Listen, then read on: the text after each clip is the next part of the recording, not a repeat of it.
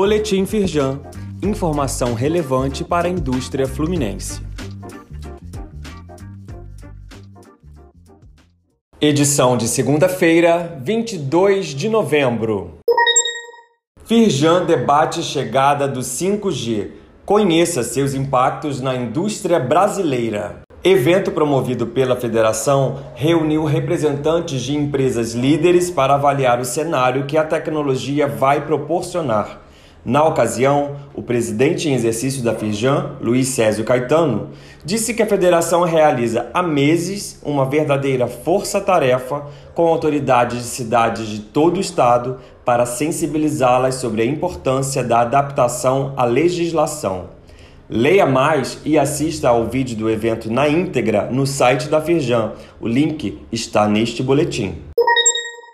Governo do Estado regulamenta a lei que suspende substituição tributária de produção de microcervejarias. A medida também vale para cervejarias que aderirem ao Simples Nacional e é um incentivo para o aumento de competitividade das empresas.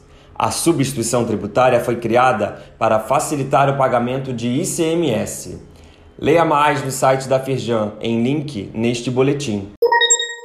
Informe Legislativo Estadual. Projeto de lei que instituiu o regime de substituição tributária nas operações de água, cachaça, leite e derivados poderá ter veto do governador derrubado. Após ser aprovado na Alerj, o projeto de lei foi vetado parcialmente pelo governador no final de setembro.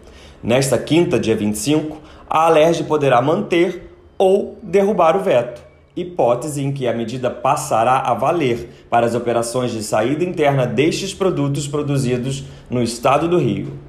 Confira o informe na íntegra no link disponível neste boletim.